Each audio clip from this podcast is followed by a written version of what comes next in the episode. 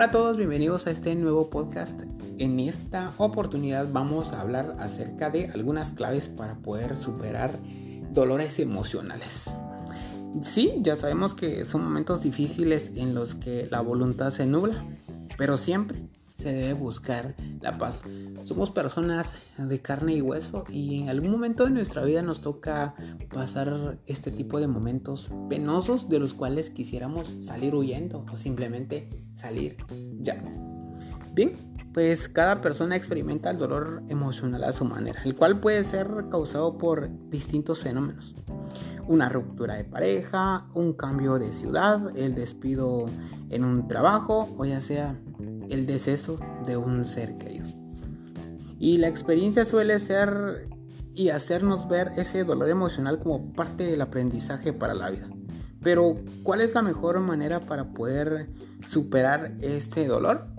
Bueno, a continuación yo encontré ocho formas eh, para poder vivir ese proceso de la mejor manera. Todos en algún momento de nuestra vida lo llevamos a nuestro tiempo porque es nuestro propio proceso. Algunas personas tardan más, otras personas tardan menos, pero lo válido es poder llevar este proceso de la mejor manera, vivirlo y poder aprender para poder estar un día eh, en la cima y poder recordarlo como algo que simplemente nos dejó una gran lección. número uno, el primer punto es reconocer el dolor. El primer paso para cambiar es reconocer lo que ocurre. La sociedad simplemente nos presiona de tal manera que hemos llegado a creer que el dolor emocional solo le ocurre a las personas débiles, pero no, somos de carne y hueso y en algún momento podemos pasar este tipo de cosas. Por lo tanto, reconocer el dolor emocional es necesario para avanzar. Número 2.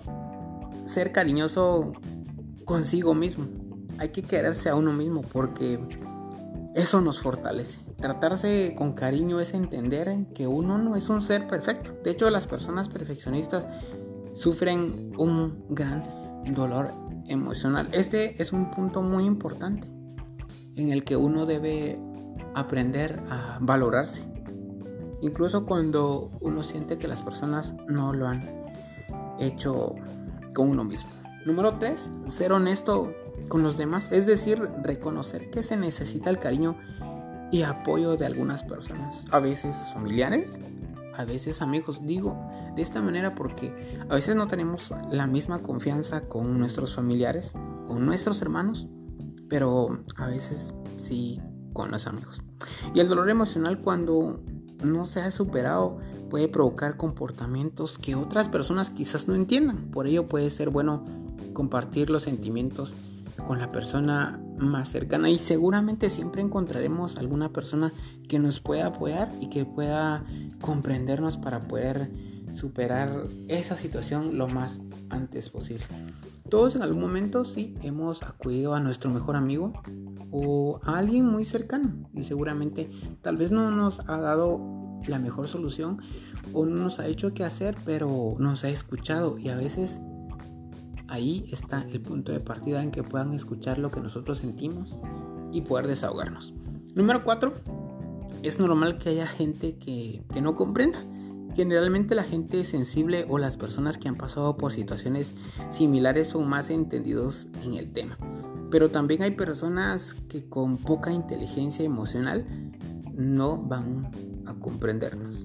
A veces sí encontramos personas a las que les queremos contar nuestros eh, nuestras penas, nuestras frustraciones, pero simplemente no van a estar ahí dispuestos a querernos escuchar. Y es normal que eso pase. Número 5. Eh, guardar como un tesoro a aquellos que nos comprenden. Pues en esos momentos malos debemos reconocer a los verdaderos amigos y conservarlos porque si los podemos necesitar en un futuro, ellos van a poder estar ahí. Ellos son valiosos, simplemente. Número 7. No se puede hacer nada para remediar el, malestar. Pues hay que aceptarlo y aplicar más amor. En los momentos más complicados se debe practicar la autocompasión. Esto parece simple, pero aunque a veces no es fácil. Es decir, aceptar que, que no se puede en las relaciones de pareja cuando hay una ruptura y la persona más dañada eh, no lo acepta. Eh, debe entender que es un proceso que puede alargarse, pero se debe ser paciente porque a veces las cosas no se pueden revertir, pero va a pasar.